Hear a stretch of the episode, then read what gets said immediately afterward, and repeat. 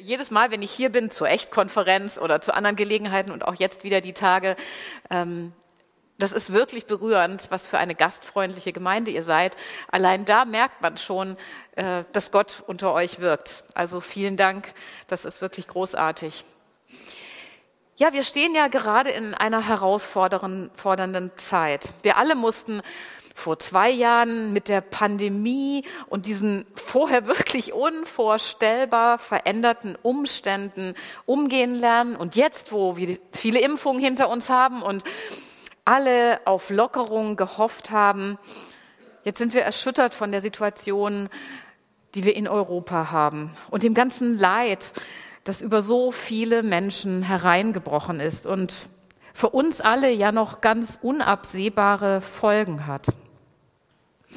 Ich glaube, dass aber gerade angesichts so einer Krise es wichtig ist, dass wir uns Fragen stellen, die darüber hinausweisen, damit wir nicht komplett gefangen genommen werden oder gelähmt werden von dem, was jetzt ist und auf uns einstürmt. Deshalb möchte ich uns einige Fragen stellen. Sie betreffen dich persönlich, aber auch dich als Teil dieser Gemeinde oder als potenziellen Teil dieser Gemeinde. Worum geht es dir im Leben? Und worum soll es dir in Zukunft gehen? Auf der ersten Folie sehen wir ein Fragezeichen. Und es gibt verschiedene Möglichkeiten, über das Leben zu denken. Am Überleben interessierte Menschen wollen einfach nur durchkommen.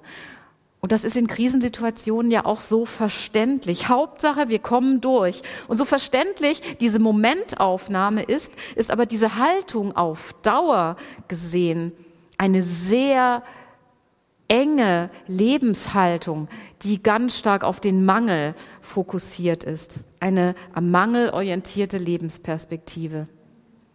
Menschen, die so am Status quo interessiert sind, an dem, was ist und diesen Status halten wollen, möchten oft mit wenig Aufwand einfach zurechtkommen. Und das ist ja auch legitim. Aber auch bei der Perspektive drehst du dich eigentlich um dich und deine kleine Welt, dass du zurechtkommst. Und dann gibt es an Erfolg orientierte Menschen, die wollen mehr. Und die wollen das, was sie haben, vermehren und mehr sehen, wollen vorankommen. Aber auch wenn sie visionär sind und ihren Gradius erweitern, sind sie doch ganz stark mit dem, was sie haben und was sie da an dem, was sie haben, erweitern wollen, selbst der Mittelpunkt des Vorankommens. Der Mittelpunkt selbst der Kreise, die sie ziehen möchten.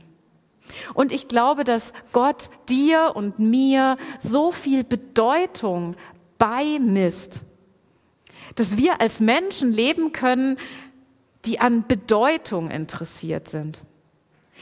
Und ich meine nicht, dass wir selber immer mehr Bedeutung bekommen, sondern eben gerade im Gegenteil, was wir von uns absehen können, weil wir wenn wir uns von Gott einladen lassen in diese Beziehung zu ihm, eine so starke Verankerung haben, dass unsere Identität geklärt ist, dass wir nicht selbst mehr Bedeutung brauchen, sondern uns der Bedeutung, die unser guter Gott uns gibt, so sicher sind, seiner Liebe sicher sind, dass wir als Söhne und Töchter Gottes leben und diese Identität bleibt, ganz egal wie die Umstände sind, was wir haben oder was wir verlieren, und dann können wir unabhängig von den Umständen ein Vermächtnis hinterlassen.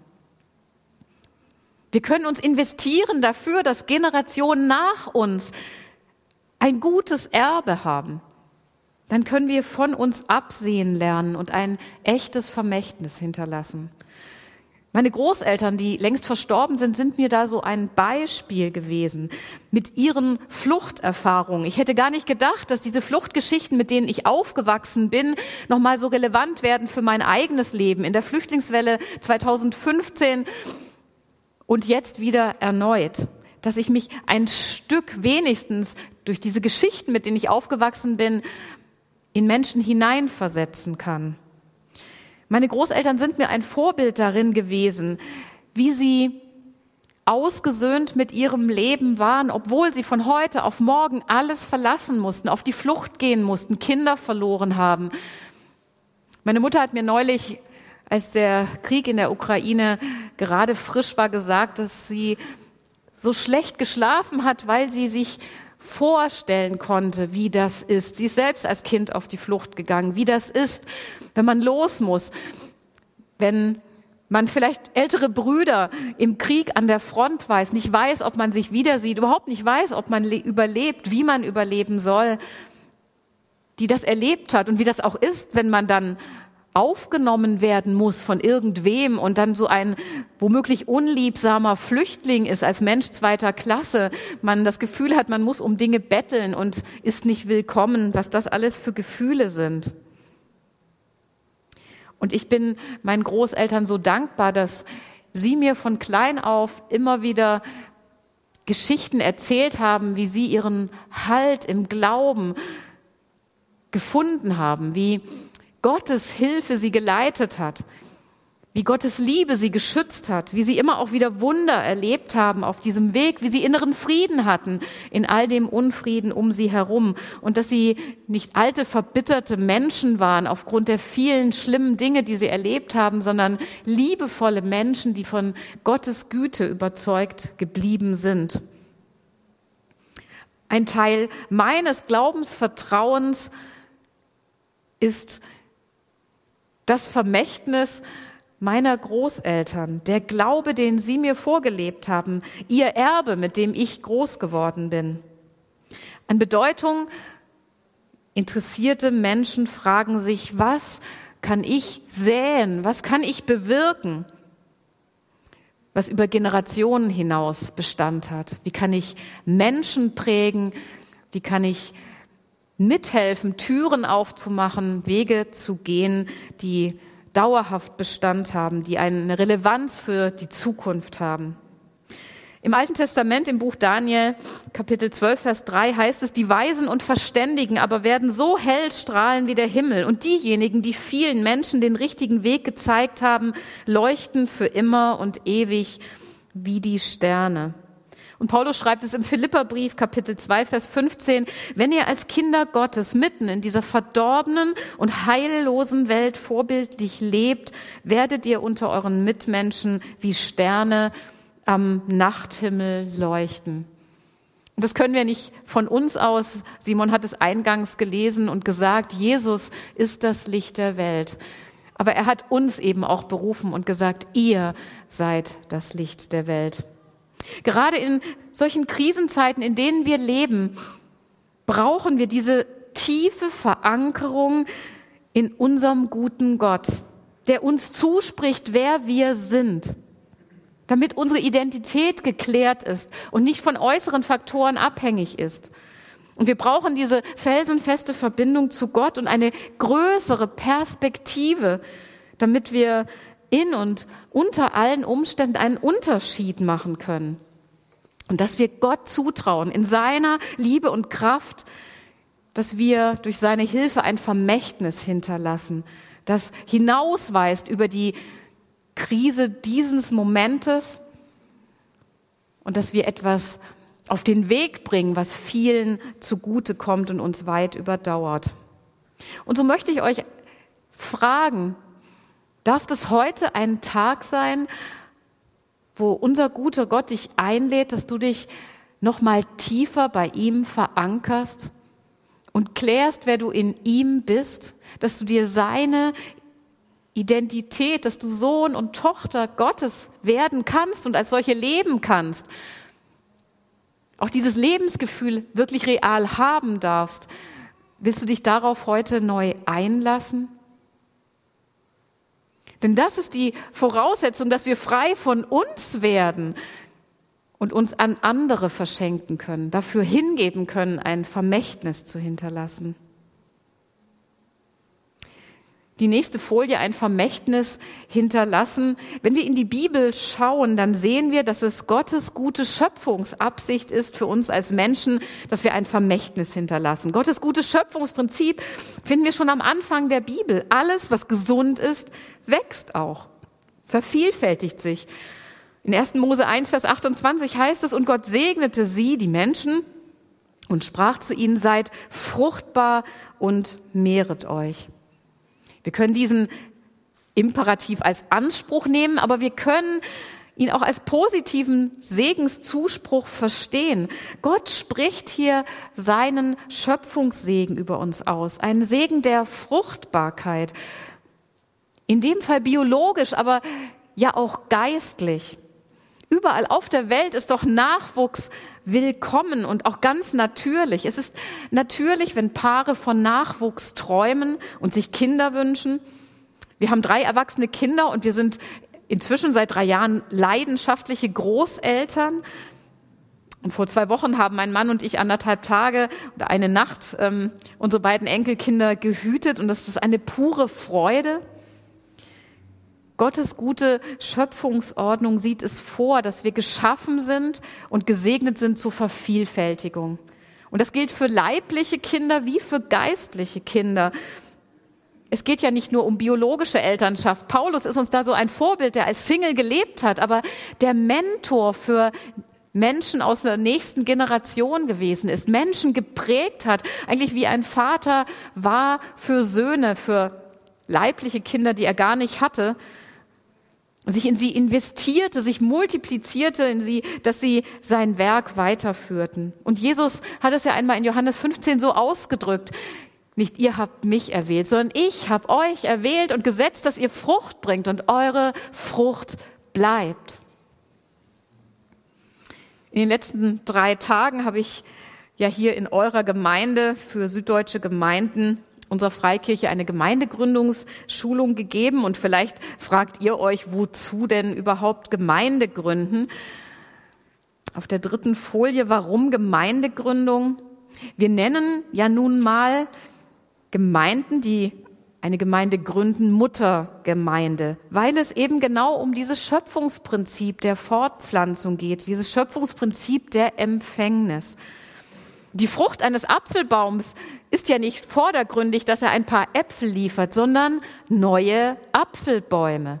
Die Frucht eines einzelnen Christen ist, dass er andere Menschen, anderen Menschen hilft, dass sie in die Nachfolge Jesu kommen, dass er selbst so attraktiv lebt, dass andere inspiriert werden und diesem Jesus auch nachfolgen wollten. Also die Frucht von einem einzelnen Christen sind wieder neue andere Nachfolger, die Jesus Liebe verstehen und selbst wieder diese Liebe multiplizieren. Und die Frucht einer Gemeinde ist eine neue Gemeinde. Die Frucht von Gemeinden sind neue Gemeinden. Und wozu braucht es neue Gemeinden? Gemeindegründung ist ein biblisches Prinzip. Da können wir in das Neue Testament gucken, besonders in die Apostelgeschichte, aber auch an die Briefe, die ja an lauter neu gegründete Gemeinden ergehen. Und dann merken wir, es ist Gottes Design für Expansion. Es ist Gottes Genetik. Und es ist nicht nur biblisch, sondern tatsächlich ist es eine Erfahrung heute weltweit, dass Gemeindegründung die effektivste Methode der Evangelisation ist. Also Menschen mit Gottes Liebe zu erreichen. Und das ist ja vielleicht auch klar, wenn wir unternehmerisch denken, wer eine neue Filiale aufmacht, der erreicht doch dort vor Ort mit seiner neuen Filiale wieder neue Menschen. Es ist ein ganz natürliches und bestätigtes Prinzip. Ich weiß nicht, wie es in eurer Region aussieht, das habe ich jetzt nicht recherchiert, aber in Hamburg ist es so, dass in dem Jahr vor Corona die Statistik ausweist, dass mehr als 6000 Menschen neu zugezogen sind, also die Abwanderung schon äh, eingerechnet. Was machen wir mit diesen vielen Menschen mehr, die in unsere Region ziehen? Was, wie viel neue Gemeinden bräuchte es, wenn wir es allein überlegen, wenn in einem Jahr 6000 Menschen mehr in Hamburg wohnen, wie viele Gemeinden mehr bräuchte es denn in einem Jahr, dass diese Menschen erreicht werden? Und dann gibt es ja Regionen, wo gar keine lebendigen Gemeinden sind, in so einer großen Stadt. Und ich denke, Auch hier bei euch ist doch viel Luft nach oben, wenn wir sehen, wie viele Menschen Jesus gar nicht wirklich kennen, ihm nicht nachfolgen, gar nicht die Chance hatten, so unmittelbar dicht an Christen dran zu sein, dass sie etwas spüren von dieser Kraft, dieser Liebe, dieser Hoffnung. Ich selbst bin Zeugin und so dankbar über das, was in unseren Mülheimer Verbandgemeinden in Hamburg passiert ist. Ich war selbst in der Gemeindeleitung der Muttergemeinde in den 90er Jahren, als wir die erste Tochter gegründet haben außerhalb Hamburgs in Lüneburg. Und da waren wir als Muttergemeinde schon reichlich betagt, 90 Jahre alt. Aber es ist nie zu spät. Und dann haben wir neun Jahre später, da war also die Muttergemeinde schon 99 Jahre alt, haben, habe ich dann aus der Gemeindeleitung heraus in Hamburg die erste Gemeinde gründen dürfen und auch irgendwie auf eine ganz ungewöhnliche Weise. Wir hatten uns lang gefragt, wo kann man gründen? Und letztlich hat Gott dann bestätigt, im gleichen Stadtteil nur drei Kilometer nördlich Gemeinde zu gründen. Und deswegen heißen wir deswegen seit 2005 Christusgemeinde Barmbek Nord. Und dann hat sich die Muttergemeinde den Namen Süd gegeben. Also Nord kam zwar von Süd, aber gab es dann doch zuerst. Ähm, genau. Und dann hat sich nochmal unsere Muttergemeinde geteilt. Und es gibt seit 2013 die Christusgemeinde Bramfeld. Und so sind wir auf drei Kilometern im Dreieck jetzt als drei Mülheimer Gemeinden unterwegs. Und die Muttergemeinde hat sich inzwischen von 100 auf 200 knapp verdoppelt. Und die Bramfelder sind gut 100 erwachsene Mitglieder. Wir sind gut 100 erwachsene Mitglieder. Und auch die Lüneburger sind inzwischen gut 120 erwachsene Mitglieder. Und nun muss man sagen, die Hamburger Gemeinde, die da mal die Muttergemeinde gewesen ist in den 90er Jahren mit den knapp 100 erwachsenen Mitgliedern, hat sich in den 25 Jahren verfünffacht. Und nicht nur von den erwachsenen Mitgliedern, sondern wir haben richtig viele Kinder und Jugendliche.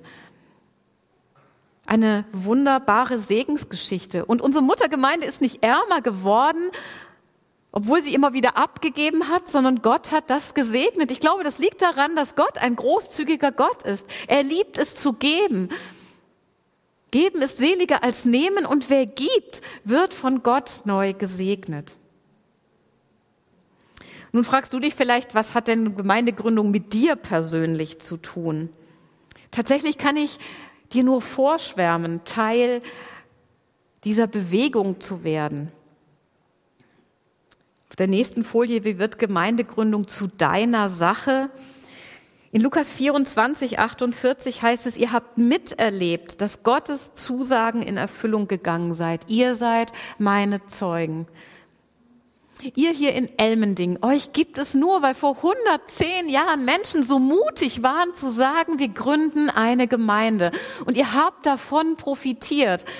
Und ich kenne euch gar nicht gut genug, aber allein diese Segenskultur von Willkommenskultur, die ihr hier habt, ist so ein wunderbares Erbe, von dem ihr sicher auch schon gegenseitig profitiert habt und bestimmt viele hier sitzen werden und sagen, ja, ich bin hier, weil ich hier Gottes Willkommen wirklich erleben konnte. Es ist so ein berührendes Abenteuer, wenn Gott mit uns Geschichte schreiben darf. Wenn wir gemeinsam die Ohren offen haben für Gottes Stimme, die Augen uns öffnen lassen für die Welt um uns herum und uns dann schenken lassen, wie Gott expandierend mit uns unterwegs sein möchte, immer weiter. Gott ruft immer neue Gemeinden in Existenz, um Gemeinde zu den Menschen zu bringen.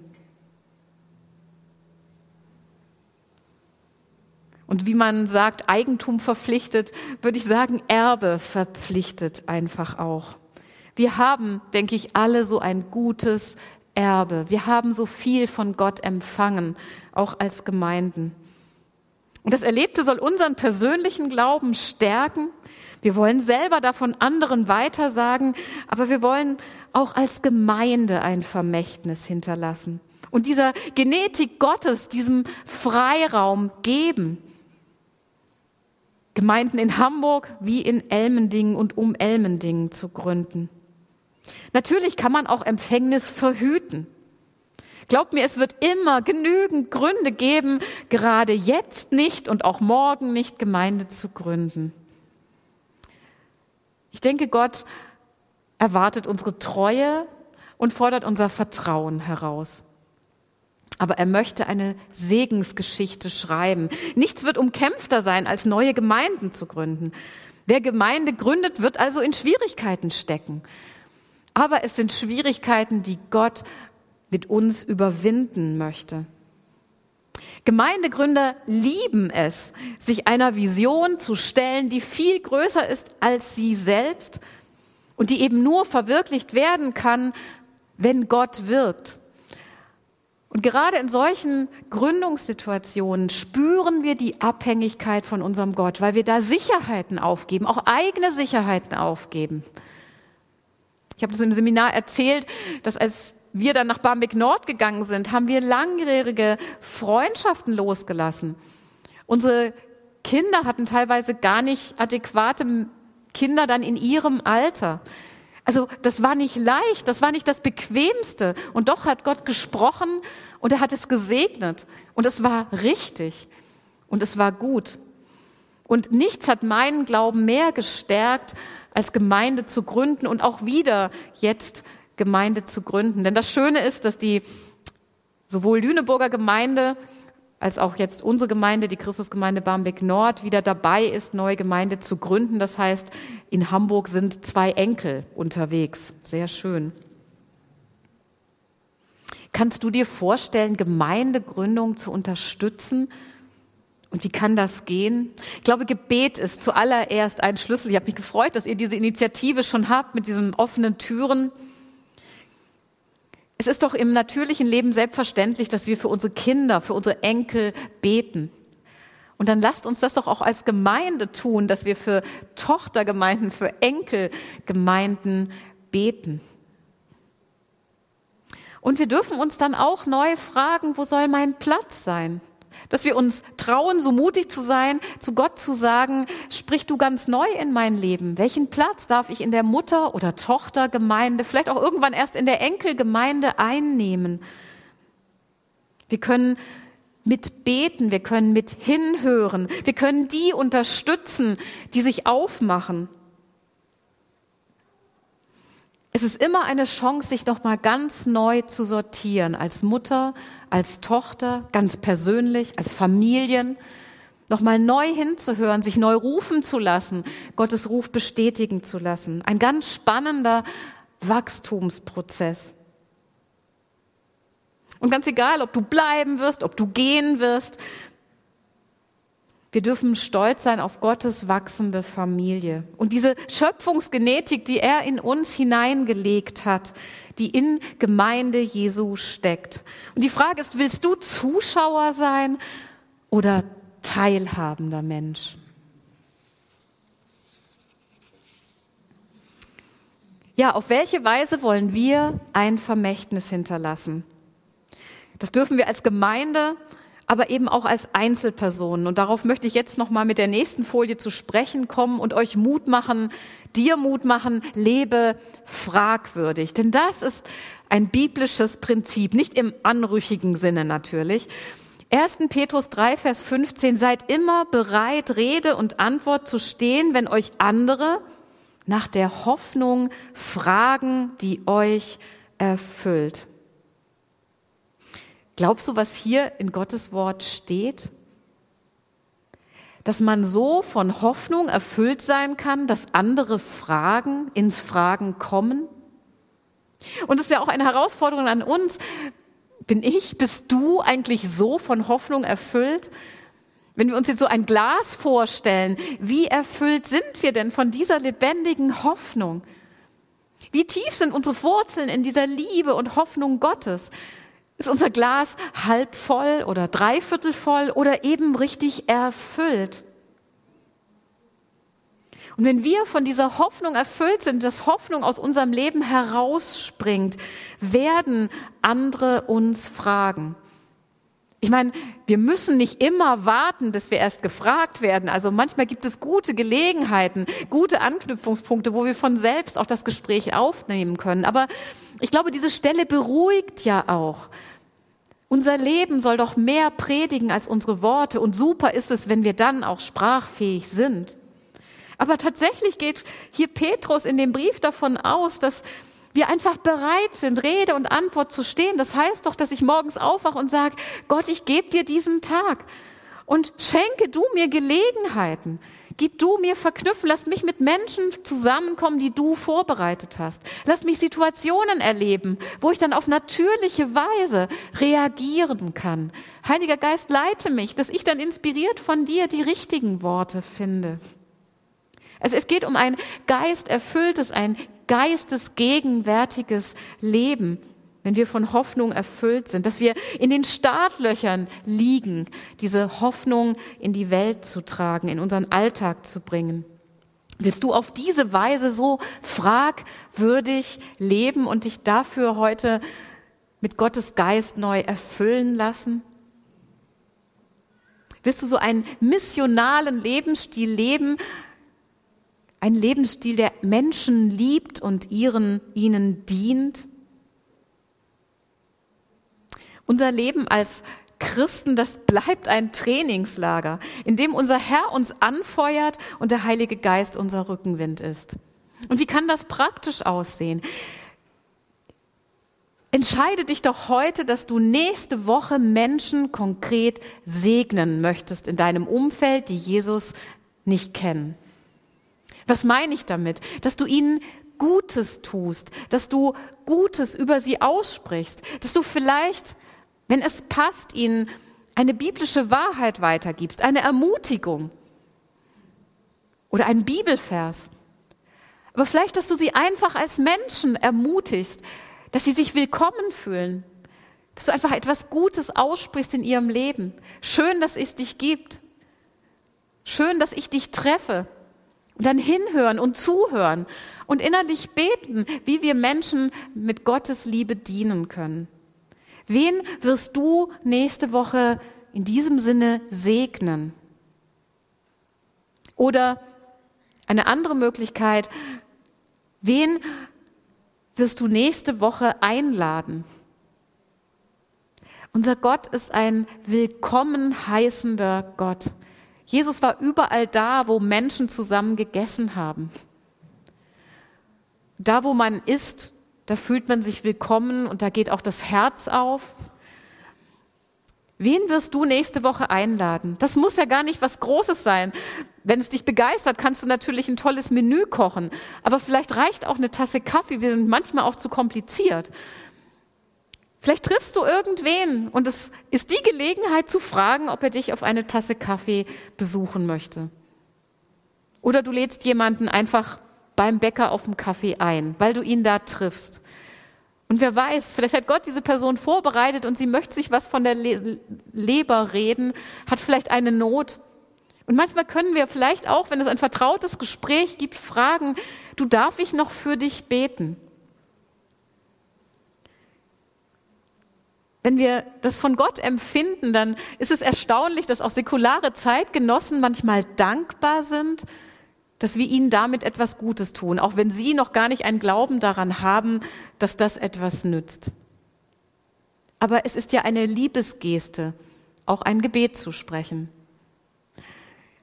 Mir ging das neulich so, dass ich seit langer Zeit einen Leiter von einer Musikschule, ähm, die auch in dem gleichen Gebäude äh, sind wie wir, er ist aber selten vor Ort, äh, begegnet bin. Und ich war ihm einmal kurz begegnet und da hatte er mir gesagt, dass es ihm nicht gut geht gesundheitlich. Und da war aber nicht weiter Gelegenheit. Und dann habe ich ihn im Treppenhaus getroffen. Er kam mir so entgegen und es waren gerade auch keine anderen Leute irgendwie im Treppenhaus da. Und dann habe ich ihn nochmal angesprochen, wie es ihm geht. Und er hat mir erzählt, dass er auf eine Reha fährt. Und dann habe ich mir einfach in dem Moment, war das so von Gott inspiriert, dass ich so gesagt habe, wäre das für dich okay? Ähm, darf ich jetzt einfach hier an Ort und Stelle ein Gebet für dich sprechen? Und er war erst verblüfft und dann meinte, ach ja, ist ja irgendwie nett. Und dann hat er so die Hände so über seinem Bauch gefaltet. Ähm, also er hat wirklich überhaupt jetzt sonst gar nichts mit Glauben und Gott am Hut. Aber ich denke, er war einfach angerührt auch von diesem Interesse. Und er hat sich dann bedankt und ich habe ihn noch nicht wieder getroffen. Ich weiß nicht, ob er schon zurück ist aus dieser längeren Kur und Reha, die er da macht. Aber wisst ihr, das kann ich auch immer wieder gut an Gott abgeben. Ich muss nicht ein besonderes Gebet sprechen, sondern ich gebe Gott einfach Raum und glaube, Gott wird wirken. Und Gott wird etwas daraus machen. Da müssen wir auch manchmal loslassen, Kontrolle abgeben, denn es ist ja nicht unser Gebet, es ist ja unser Herr, der auch durch solche Dinge wirkt und Menschenherzen öffnet. Aber lasst uns doch damit rechnen, dass es solche Gelegenheiten immer wieder gibt. Und wir können uns danach sehnen und ausstrecken und wir können fragwürdig leben. Dass Menschen sagen, sag mal, irgendwie bist du immer so gut drauf. Also müssen wir gar nicht immer sein, aber ist ja auch schön, wenn Leute uns so erleben. Und dann können wir etwas von dieser Hoffnung weitergeben. Wir können Menschen in unserem Umfeld segnen. Wen wirst du nächste Woche lieben? Wem wirst du dienen, wer Jesus noch nicht kennt? Ja, und die letzte Folie enthält ein Zitat von Mutter Teresa, die mal geschrieben hat, anfangs meinte ich bekehren zu müssen. Inzwischen habe ich gelernt, dass es meine Aufgabe ist, zu lieben. Und die Liebe bekehrt, wen sie will.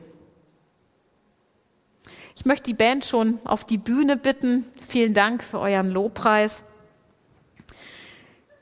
Du hast jetzt Gelegenheit, Gottes Geist neu einzuladen in dein Leben. Wir können sagen, Heiliger Geist, komm du. Der Heilige Geist ist nichts anderes als Gottes Liebe. Und wir brauchen das so, von Liebe erfüllt zu werden, um Hoffnung weiterzugeben. Und so möchte ich dich einladen, wenn du auch empfindest, ja, da möchte ich mehr davon haben. Ich möchte ein Vermächtnis hinterlassen. Und dazu brauche ich es, neu erfüllt zu werden mit Heiligen Geist. Dann lade ich dich ein, aufzustehen und deine Hände so als Geste zu öffnen, dass du dich neu beschenken lassen möchtest. Nur als eine Möglichkeit. Und ich werde jetzt noch ein Gebet sprechen.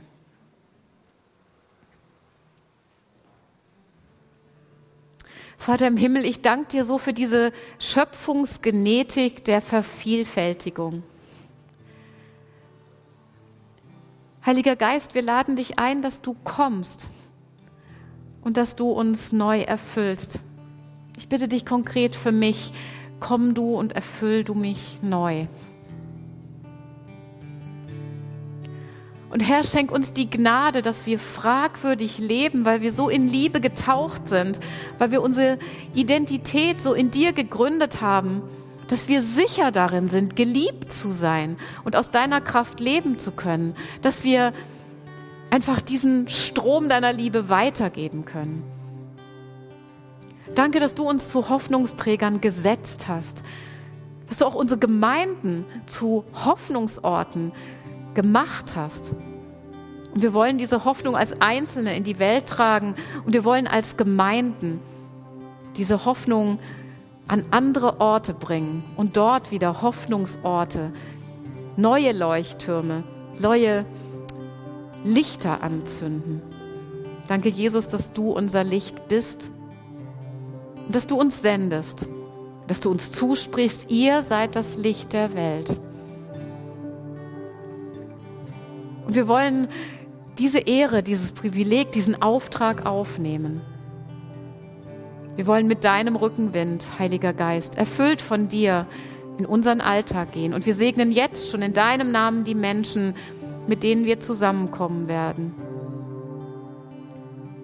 Danke, dass du sie vorbereitest, dass du sie mehr liebst, als wir sie lieben können. Und dass du deine guten Wege mit ihnen hast. Amen.